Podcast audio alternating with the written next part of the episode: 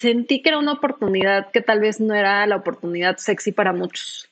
Entonces también como que sentía que si yo no lo hacía, probablemente ese segmento de, de emprendedores iba a seguir desatendido. Hola, soy Alex Galvez y esto es Fundadores, el podcast donde me dedico a tener conversaciones con fundadores de startups latinoamericanas para deconstruir sus experiencias, su historia, sus errores, sus aciertos y así encontrar los aprendizajes, herramientas e inspiración que tú puedas aplicar en tu día a día. Bienvenido.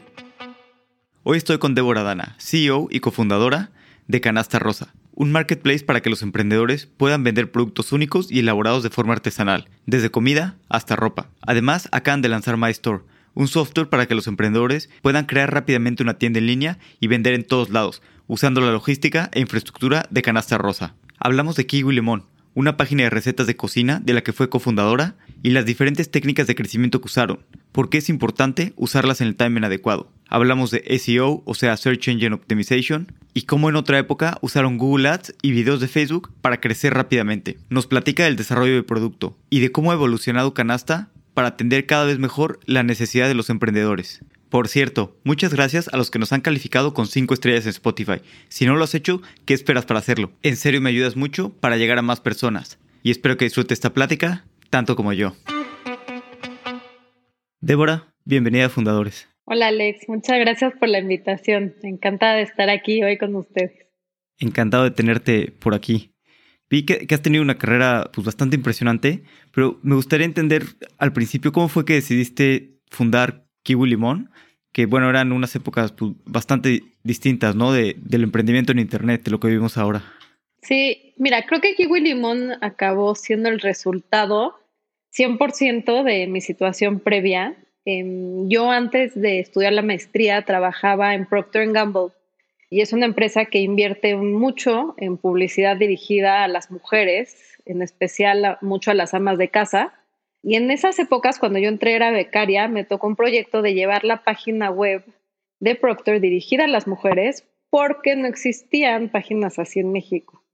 Entonces, cuando apliqué a la maestría mi ensayo para aplicar, justo decía que después de la maestría yo quería crear un grupo de medios que le hable a la audiencia femenina, eh, un grupo de medios digital, porque además mi área era la que estaba experimentando todo lo digital en Procter en esas épocas.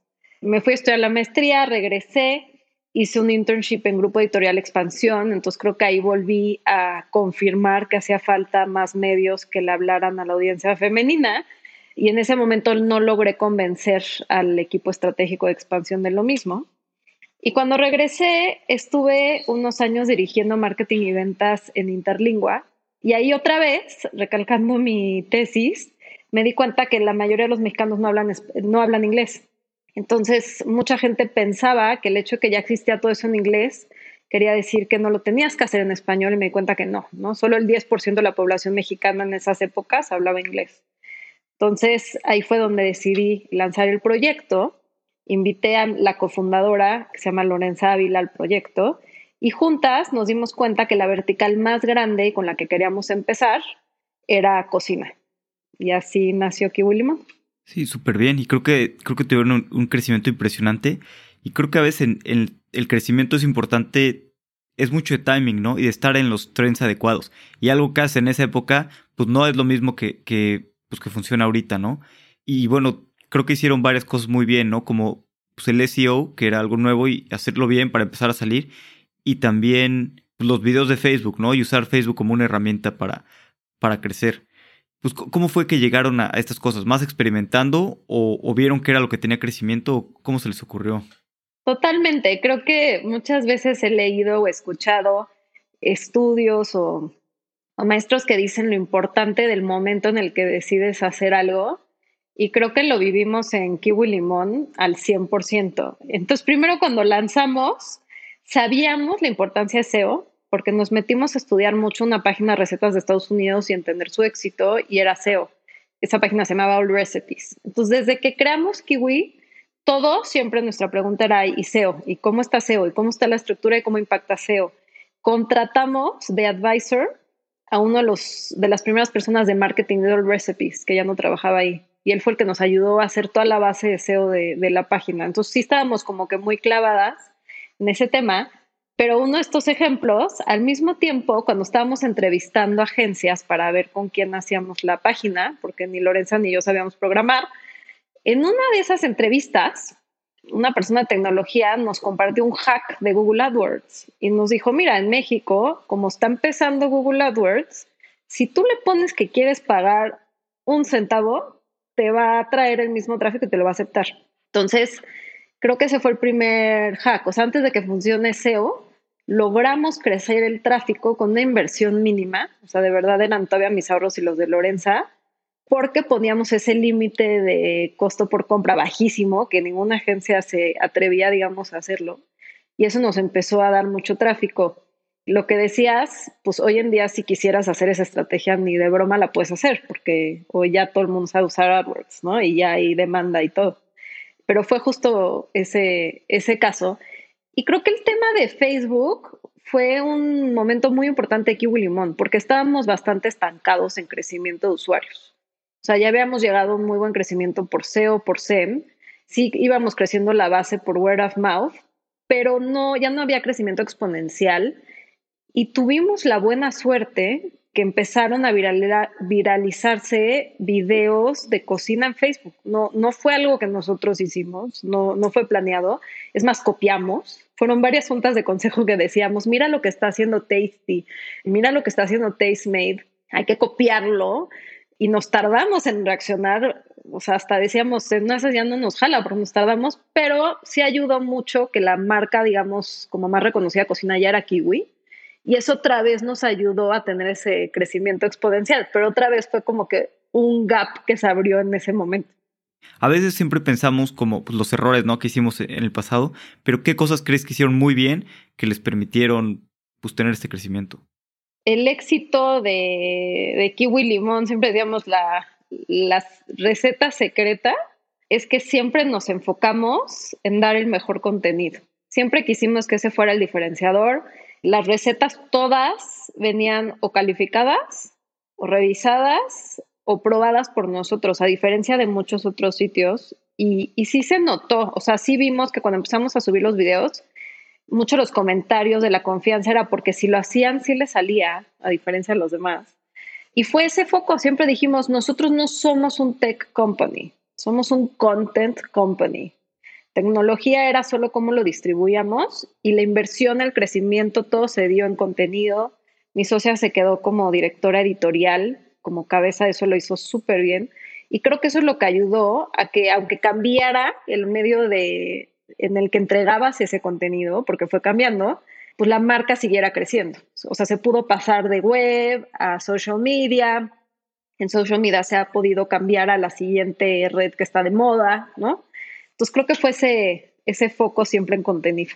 Y después un poquito, ¿cuál fue el siguiente paso de tu carrera después de, de Kigo y Limón y por qué, y por qué decidiste pues, salir o cambiarte? Pues creo que me encantan los retos y soy de esas personas que cuando creo que algo no está bien, creo que la única manera de corregirlo o atacarlo es haciéndolo tú, ¿no? a mí me tocó levantar dinero en Kiwi Limón en una época en la que no había fondos de venture capital, no había inversionistas, mucho menos en empresas digitales y mucho menos lideradas por mujeres. Entonces, como que viví yo y mi socio una experiencia muy lejana a lo que oíamos en Silicon Valley o en Europa y dije, pues no, no se vale. Y creo que a mí me invitaron a formar parte de un fondo de egresados de Harvard. Primero entré como inversionista ángel, pero todos apoyábamos y estábamos involucrados. Y en una maternidad que tuve aquí, Limón, que siento que a veces esos momentos en los que te despegas un poco al día, del día a día es cuando te salen estas nuevas oportunidades, ¿no? Salió la oportunidad que el fondo iba bien y estaba buscando alguien ya que lo lidere pues, tiempo completo o medio tiempo, porque todos haciéndolo como hobby ya no funcionaba. Entonces decidí tomar esa posición. Kiwi Limón, la verdad, ya iba muy bien, ya operaba perfecto sin mí. Y la tomé con esa visión, con ayudar a cambiar México a que se volviera cada vez más un hub para emprendedores. Otra vez creo que tuve suerte con el tiempo, porque fue al mismo tiempo que sucedió el INADEM y que empezó a dar mucho fondeo para que se creen fondos. me tocó a mí vivir dentro, liderando este fondo, cómo pasaron de ser tres, cuatro fondos a que fueron como 50, ¿no? Hubo casos increíbles, también hubo casos negativos, pero en general creo que fue algo muy positivo para el país. Y pues me, me tocó vivir y formar parte de, de este cambio y fue increíble. O sea, creo que pude vivir que al final de mi leadership en, se llama Soldier Field Angels, yo ya sentía que llegaban los emprendedores y ellos tenían la carta para negociar, ya no los fondos. ¿no? O sea, sí había uno bueno. Cuando un emprendedor era bueno, sabías que tenías que ser rápido y todo, porque si no te lo iban a ganar. Y cuando empezó todo esto, para nada estábamos ahí. Entonces, creo que fue un gran reto y estoy muy agradecida porque creo que me ayudó mucho a abrir mi mente después de Kiwi Limón el haber tomado esa posición.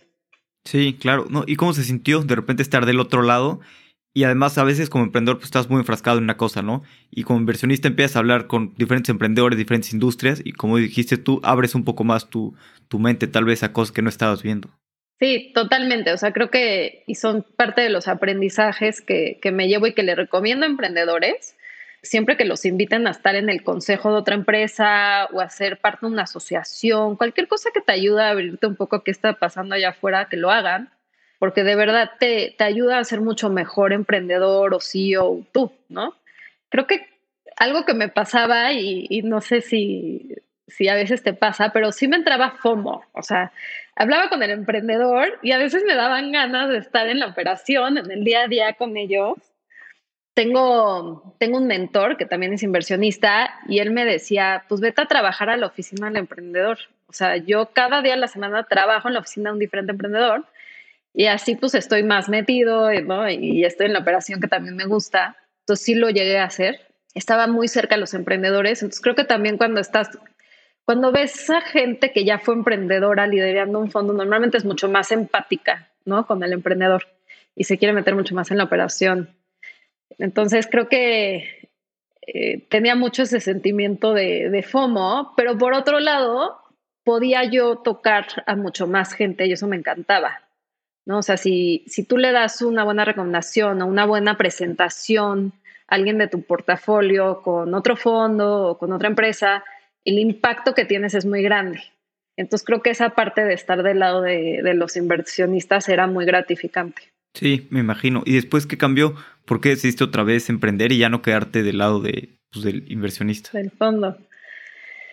Pues mira, me encanta operar.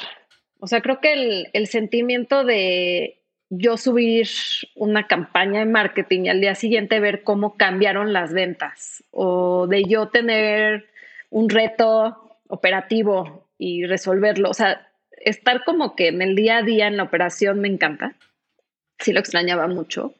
Y creo que otra vez vi una gran oportunidad y sentí que era una oportunidad que tal vez no era la oportunidad sexy para muchos. Entonces también como que sentía que si yo no lo hacía, probablemente ese segmento de, de emprendedores iba a seguir desatendido. Y esa oportunidad la empecé a ver porque muchas personas me pedían coaching o me pasaban a mujeres emprendedoras porque éramos pocas mujeres en esas épocas en BC, hoy ya son muchísimas, ¿no? Pero entonces casi siempre cuando alguien veía una buena emprendedora y que todavía le faltaba crecer, etcétera, normalmente me la presentaban y les daba coaching. Y me daba cuenta que muchas veces lo que les hacía falta para crecer eran ventas. Y empecé a entender por qué las barreras para vender eran tan altas en nuestro país y siento que en la mayoría de, Latinoamérica mucho lo tradicional, las barreras son altísimas, pero luego todavía te ibas a lo digital y las barreras para estar en un Amazon, un mercado libre, aunque la gente no, a veces no lo sepa, sí son altas, ¿no? Entonces, eso y de la mano con que yo quería que todo lo que aprendí de contenido llegara a emprendedores y a miles y no solo a las grandes marcas. Así nació la idea de, de Canasta Rosa y creo que ya tenía otra vez una idea de la cual yo estaba muy apasionada, entonces decidí lanzarme otra vez del lado emprendedor. Sí, y algo que me gustó mucho de Canasta Rosa es toda la parte de comunidad que tienen que te ayuda este, como a encontrar su asesoramiento, ese tipo de cosas. Pero antes de eso, ¿cuáles eran estas barreras de, de, entrada que veías como pues complicadas, que no cualquier emprendedor podía superar? Mira, me, me encanta que me hagas esa pregunta porque va pasando el tiempo y, y se te van olvidando un poquito, ¿no? o porque va cambiando. O sea, México ya es diferente que cuando lanzamos canasta. Y hace poco eh, ya empezamos en pláticas con unas organizaciones en Centroamérica para apoyarlos a que usen canasta en Centroamérica. Y me dio risa porque en la plática están como México cuando lanzamos canasta en 2017, ¿no? Y veo cómo sí hemos evolucionado mucho en nuestro país y creo y, y sí atribuyo que parte de eso ha sido a canasta, ¿no? En la última encuesta que, que hubo de Lambo, el app que más usan los emprendedores para empezar a vender en línea es Canasta Rosa. Entonces creo que sí hemos ayudado a hacer ese entry point. Las barreras más tradicionales que existían y que ahora te digo veo en nuestros otros países era pagos y envíos. Entonces, uno es que la gente no tuviera cómo pagar en línea o cómo recibir el pago de lo que vendió en línea. Ya no es una barrera hoy, ya tenemos alianzas increíbles con fintechs, pero sí fue en 2017 y hoy veo que sí es en Centroamérica, ¿no? El tema de envíos igual. Entonces, pareciera que tenemos pues, todas estas empresas de logística. Creo que ahorita la logística está recibiendo mucho funding, está creciendo. Pero si quieres una logística que sí sea flexible, que pueda ser last mile, o sea, adaptada a lo que necesitan estos emprendedores, no estaba tan fácil la, la solución. Entonces tuvimos que entrar nosotros y también solucionar ahí. Y luego otros tipos de barreras, y creo que todas al final van de la mano de educación. Está uno que es la fiscal que es educativo porque siento que la razón que le asusta tanto a la gente es porque no entienden bien. O sea, si la gente entendiera perfecto las reglas, en mi opinión, todo el mundo estaría fiscalizado. Pero la mayoría de los emprendedores de canasta no lo dicen, lo ven como una caja negra y les da miedo. Entonces, una es, pues, cómo los fiscalizas, porque no puedes vender en ningún otro marketplace si no estás fiscalizado. Sí puedes en los SaaS, ¿no? O sea, puedes tener tu propia tienda, pero no puedes venderla a un tercero. Y lo otro de educación que al final es el secreto de todo, es que vendan. Y para vender tienes que saber hacer marketing y ventas, ¿no? Entonces ahí igual todo lo que es educación de marketing digital, ventas digitales, y más que está cambiando cada, ¿no? Cada tiempo pequeño, cada mes, cada semana, ¿cómo le transmites esto a los emprendedores? Era un gap grande, porque entonces lo que pasaba es que creaban su página web, porque esa sí la podían hacer, ¿no?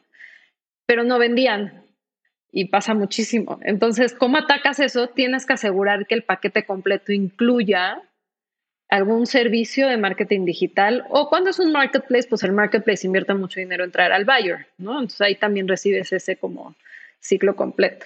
Sí, y a mí me gusta que ustedes piensan mucho en el, en el vendedor primero, son seller first, y tienen muchas otras cosas que, que no tiene ninguna plataforma. Por ejemplo, ¿cómo es lo de la logística? O sea, la logística la pusieron ustedes y se lo pasan a costo al, al emprendedor. Mira, creo que nos fuimos enfrentando con estas barreras, ¿no? Cuando empezamos Canastán nunca pensamos que nuestra área más grande iba a ser logística y sucedió cuando escalamos en, en la pandemia. Lo que nos dimos cuenta era justo que si usábamos los servicios tradicionales, el emprendedor no iba a completar su venta, el comprador no iba a quedar contento y no iba a volver a repetir su compra.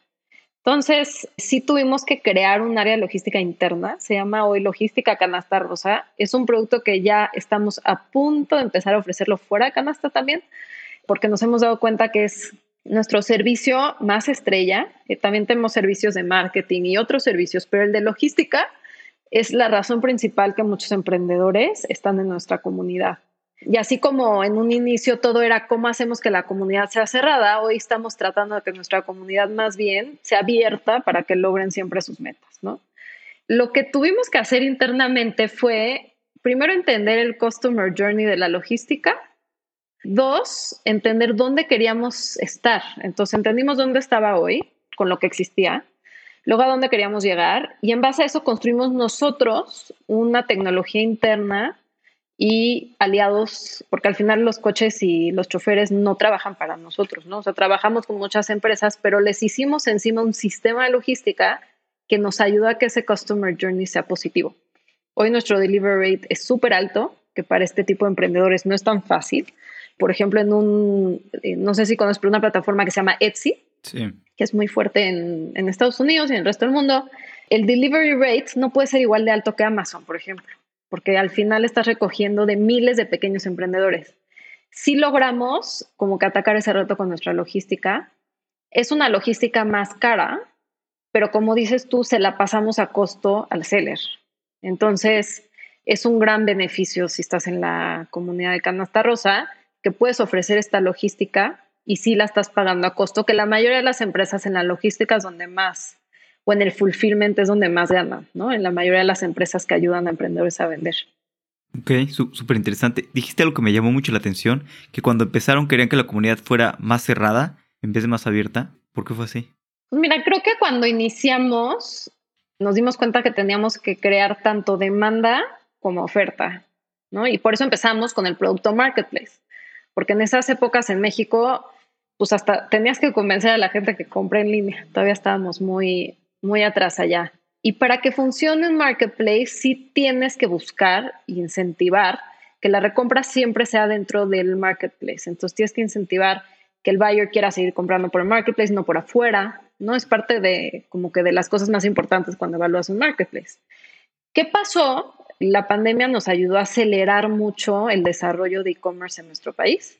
Y hoy vemos que los emprendedores de la plataforma ya tenían muchos diferentes canales de venta, porque ellos pueden vender 100 en canasta, pero tal vez también pueden vender 50 en WhatsApp, pueden vender 20 en Amazon, y se han ido sofisticando, que al final va de la mano con nuestra misión. O sea, nuestra misión es que todos los emprendedores puedan vender en línea. Entonces no tenemos por qué cerrarles dónde van a vender.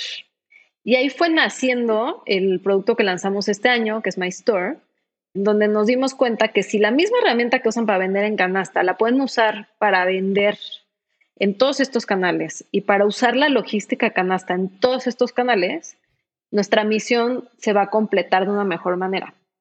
Entonces nos hemos ido abriendo, abriendo, perdón, y hoy My Store te permite vender directo, ya no en el marketplace. Ya estamos en piloto con Amazon y estamos por lanzarlo al público en marzo.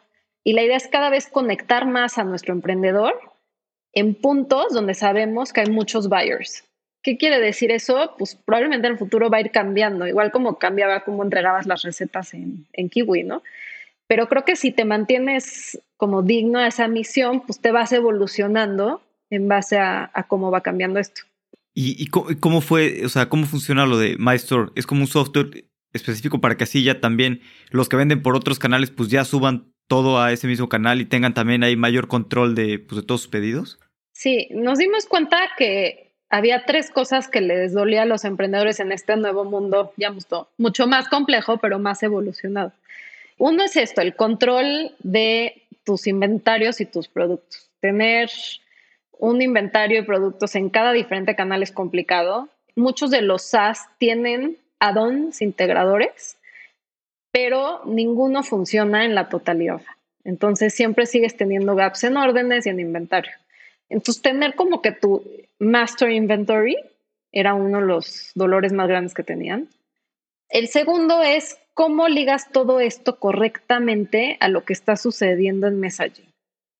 Y ese era uno enorme. O sea, el, dicen, el canal más grande de e-commerce de México es WhatsApp, ¿no? Y cómo le haces para poder usar las herramientas que tienes hoy tan desarrolladas en otros canales, también en WhatsApp, en Facebook, pues tienes que crecer de la mano de ellos y ser su aliado. Entonces también ahí fue conectarnos muy bien con ellos. Hoy tenemos una conexión que no es la más sencilla todavía, pero a donde va a llegar el producto es que de verdad puedan prender con un botón y tener esa misma integración allá y poder usar nuestros servicios ahí también. Y la tercera es justo esa consolidación de órdenes para tener mayor inteligencia también.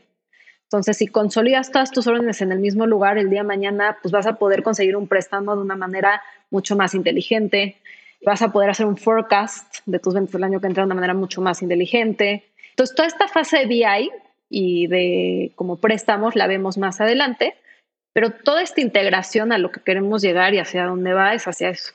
Qué interesante que el canal que más vende es WhatsApp y sí, totalmente, creo que Latinoamérica se mueve, ¿no? Sobre WhatsApp, bueno, Latinoamérica y, y, la mitad del mundo, ¿no? Nada más todo el mundo en desarrollo, ¿no? Por así decir. ¿Cómo funciona lo que tienen por WhatsApp? O sea, tienen, pues, puedo crear un link de pago y mandárselo a alguien y, y este tipo de... ¿O qué, qué exactamente es su, su integración con WhatsApp? Sí, entonces tú cuando creas tu tienda en MyStore, subes todos tus productos, te damos un catálogo digital. Ese catálogo digital, lo único que sí tienes que hacer como paso intermedio, sí tienes que comprar el dominio, que nuestra versión gratuita no te regala el dominio, lo conectas y con eso ya puedes conectar tu catálogo digital con Facebook. Entonces, en vez de que tú tengas que estar manejando el catálogo tanto en tu SaaS como en Facebook, ya los conectas.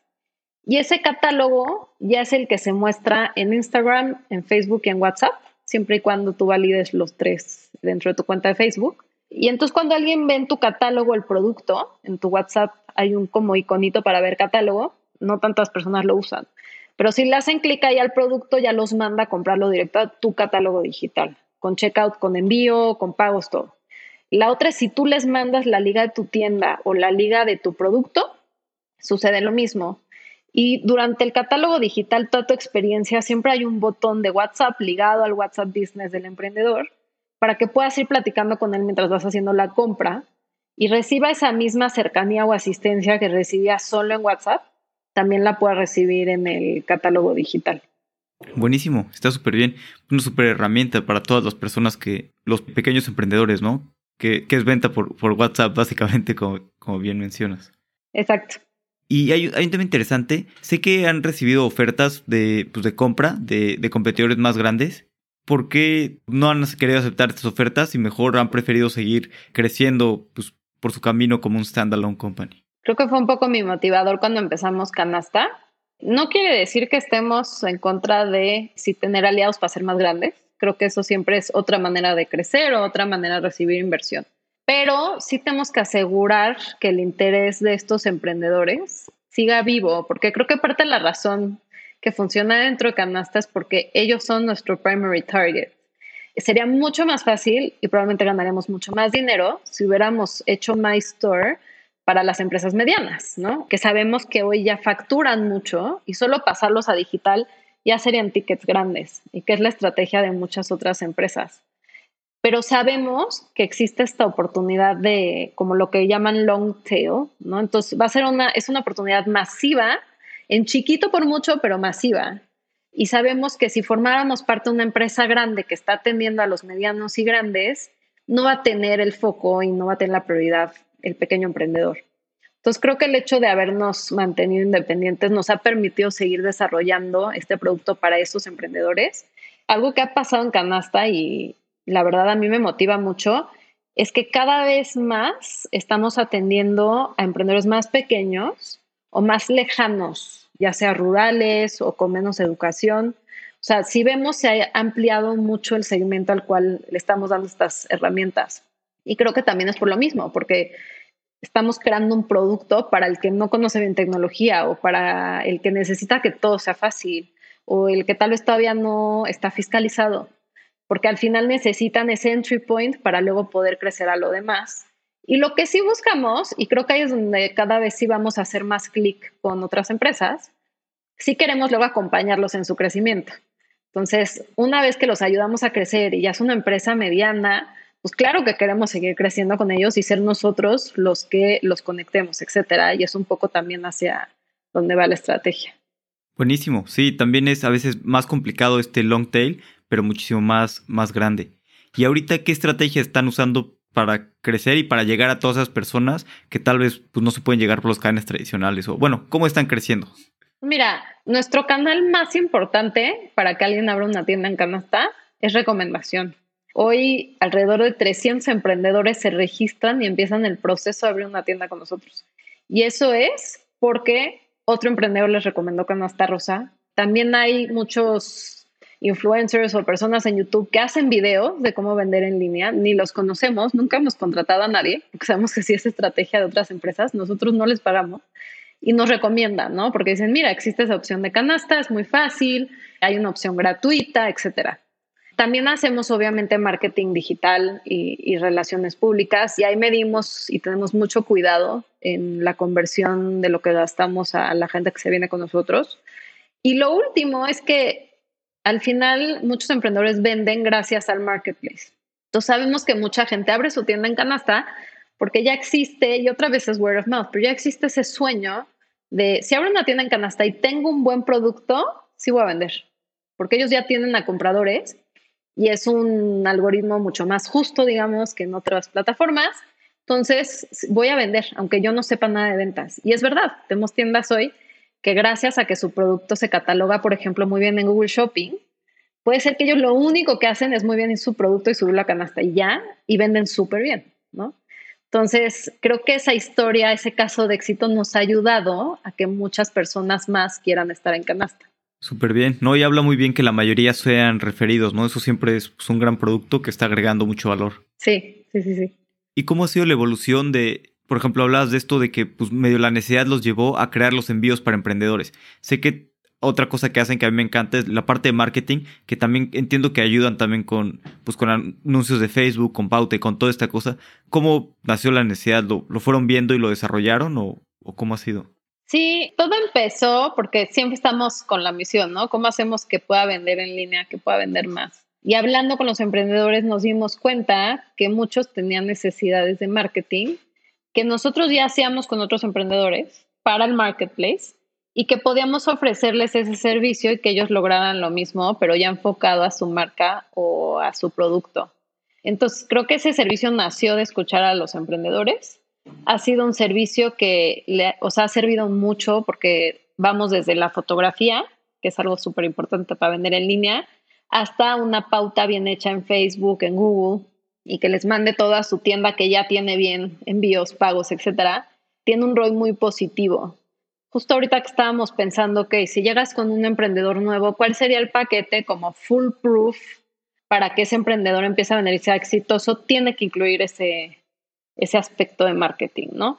Y el siguiente aspecto que hemos visto, que es, hemos tenido unos pilotos, pero todavía no lanzamos algo ya, ya oficial, es muchas veces les consigues la venta, ya sea por marketing o por una venta corporativa, y ahora necesitan los recursos para hacer los productos para vender, porque al final pues los tiempos de elaboración y luego tiempos de pago, si les estás incrementando venta, necesitan como que ese puente, ¿no?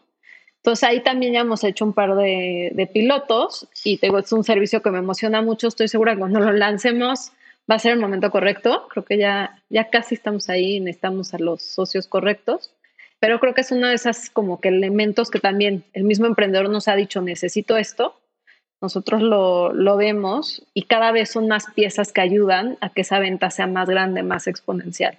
¿Y cómo deciden de repente qué priorizar? Entre, porque supongo que los emprendedores te piden pues, varias cosas, los clientes, ¿qué, ¿qué, priorizar? No tienes recursos limitados y pues no, no puedes hacer ambas cosas a la vez.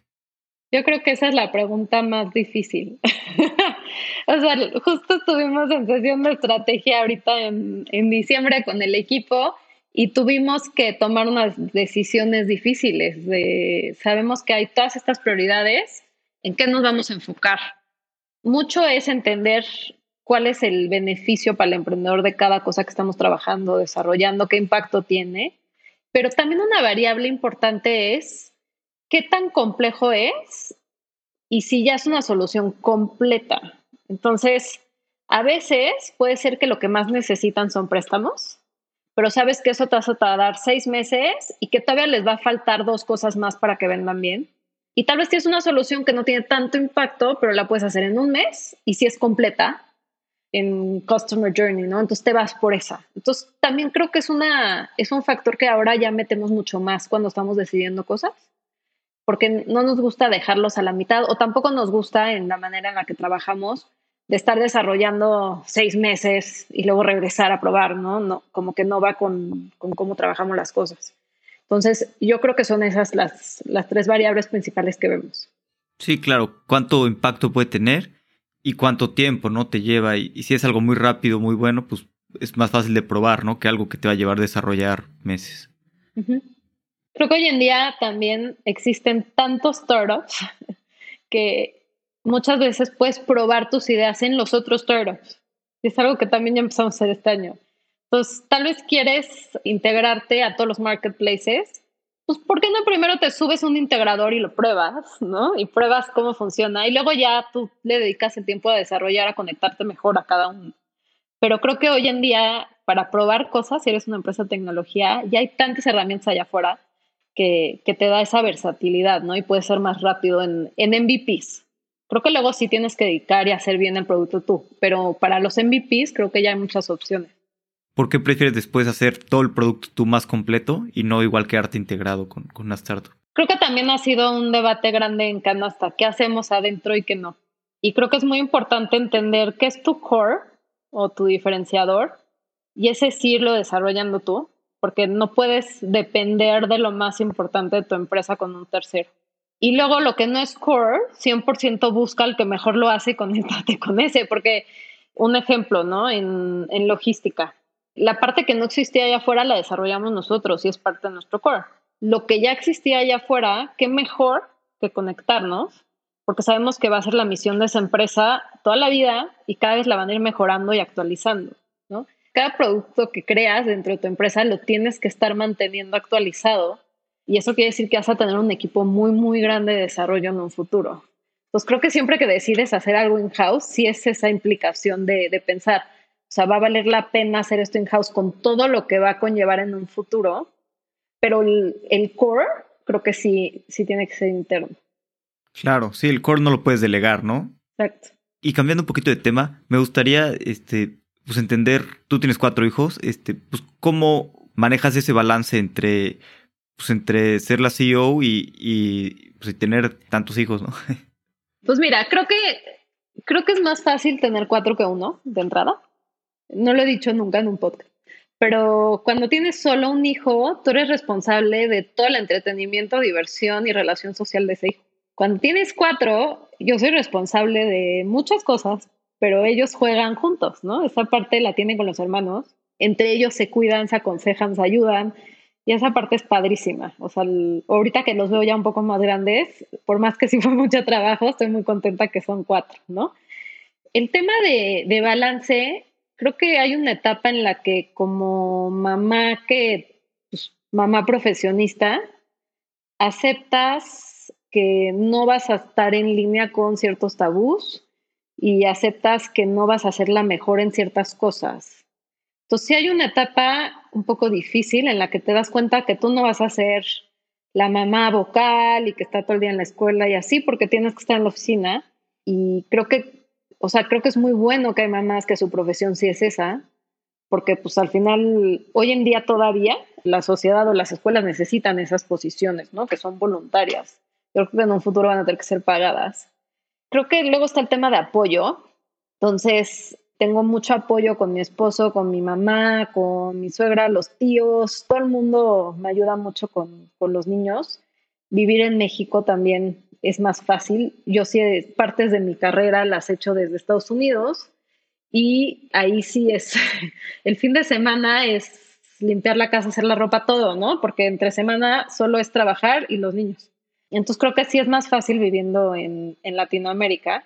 Y creo que a mí creo que me hace ser mejor CEO, ser mamá, y me hace ser mejor mamá, ser CEO. O sea, creo que ese balance me obliga a no ser workaholic. O sea, yo creo que si yo no hubiera tenido hijos, no, no sé qué sería de mi persona, pero me imagino que trabajaría 24/7, ¿no? Y con mis hijos igual, o sea, creo que cuando estoy con ellos aprecio mucho el momento, porque hubo otros momentos en los que estuve pues mi mente estuvo pensando en otras cosas, se ejercitó en otras cosas.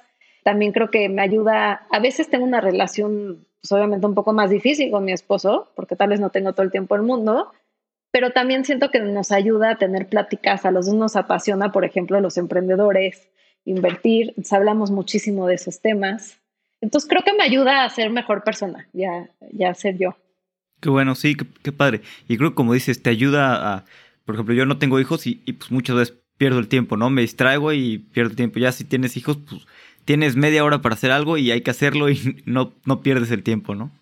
Que también extraño esos momentos. O sea, recién casada, mi esposo y yo me acuerdo, trabajábamos mucho los fines de semana.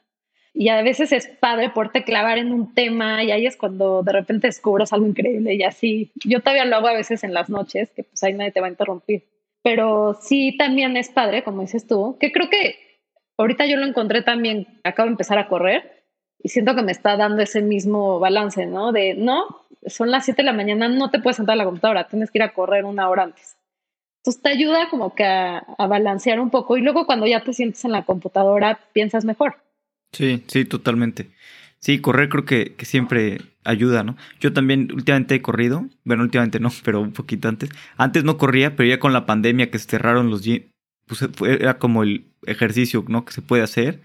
Y, y, le vas agarrando gusto y es como muy bueno, ¿no? Te ayuda a despejar la mente, a concentrarte, a relajarte. Y, también qué bueno que me dices lo, de los hijos, que se cuidan e, entre ellos, se distraen entre ellos. Este, pues es una, es una buena razón para tener cuatro o tres al menos y que ya entre pues, el grande cuida al chico y, así.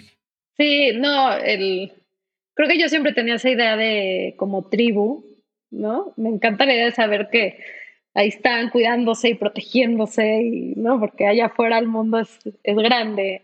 Y creo que el, tu hermano al final siempre entiende lo que está pasando muy parecido a ti, por más que sean muy diferentes. Sí, vamos a pasar a la, última parte, que es la serie de preguntas de reflexión. Las preguntas son cortas, las respuestas como tú quieras. ¿Cuál es el libro que más te gusta recomendar? Bueno, pues ya lo mencioné, pero me encanta recomendar The Hard Thing About Hard Things de Horowitz.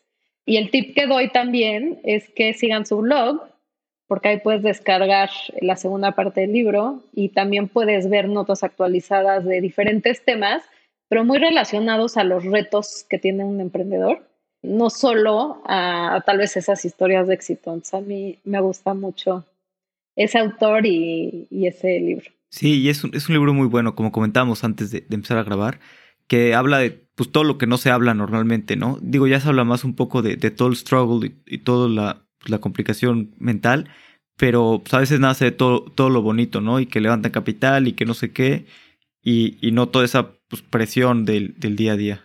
100%, o sea, el, siempre me han dicho que uno de los temas cuando decides ser founder o CEO es que te sientes lonely, ¿no? Te sientes solo, porque no puedes compartir esa responsabilidad con nadie. Y creo que cuando lees ese libro te das cuenta que hay muchos emprendedores y muchos CEOs que sienten lo mismo. Y aunque sea lo compartes de esa manera, ¿no? Sí. ¿Tienes una opinión que poca gente comparta o algo que pienses que es real, que la mayoría de la gente piense distinto? Sí, creo que muchas cosas. Eh, me la vivo eh, enfrentándome con a mis opiniones y creo que algo que sí he visto es que eventualmente la gente si me escucha y muchas veces ya cambian de, opinión, ¿no? Creo que hoy algo que, que me enfrento mucho es que justo que la gente apueste por los más pequeños. Creo que es algo que hasta pareciera de moda en algunos lugares de bottom of the pyramid y vamos a apoyar pero luego ya cuando lo ves en acción a veces no sucede tanto y creo que se puede ganar mucho y pueden haber negocios súper rentables ahí. Entonces, creo que India ha enseñado muchos casos de éxito de eso y ahora hay que empezar a demostrarlo en, Latinoamérica. Sí, y ahorita que seas de India, me encanta ver eh, Asia como los modelos de negocio que hay y la innovación que existe en Asia. Creo que nos parecemos muchísimo los mercados emergentes y a veces es interesante ver lo que están haciendo allá y luego son muchas cosas que, se pueden aplicar en Latinoamérica. Totalmente de acuerdo. Cuando la gente me dice que si pienso que es mejor emprender en Latinoamérica o en Estados Unidos o en otras regiones, algo que me encanta en Latinoamérica es que creo que hay tantas oportunidades, ¿no? Y tantos casos que podemos ver en otras partes del mundo que han funcionado que sí se pueden replicar aquí. Claro que se tienen que localizar, pero creo que sigue habiendo muchísimas oportunidades. Sí, totalmente. Muchísimas oportunidades. La otra vez estaba hablando con una persona de Noruega que vino a emprender a, México y me decía, pues es que en Noruega todo funciona súper bien. No hay problemas, no hay oportunidades para emprender. Me vine acá a Latinoamérica porque hay pues, muchos problemas mucho más grandes y por lo tanto mayores oportunidades. De acuerdo, 100%. ¿Tienes algún fracaso favorito? Sí, y justo ya que va a salir en febrero el podcast o principios de marzo, pero por ahí Tuvimos un San Valentín hace un par de años que fue caótico, fue horrible. Yo lloré, imagínate, al día siguiente, con toda la empresa enfrente de mí, porque dejamos, muchas personas no recibieron su regalo de San Valentín. Entonces creo que es como lo peor que te puede pasar como un e-commerce, ¿no? Y lo llamo mi fracaso favorito porque al día de hoy sigue siendo la anécdota de recuerda ese 14 de febrero y cómo cuidamos que nunca vuelva a suceder algo así. Todo lo que aprendimos todo lo que creamos, Canasta Rosa Logistics nació gracias a ese 14 de febrero. Entonces, creo que es uno de esos recordatorios de a veces el fracaso te lleva a algo mucho mejor. Claro, como dices, a veces sí, esas cosas te hacen darte cuenta de cosas que no puedes delegar en la empresa, ¿no? Igual la logística, pues es, es clave, ¿no? Entonces, hacer la propia. Exacto. ¿Tienes algún consejo que te hayan dado que te haya servido mucho?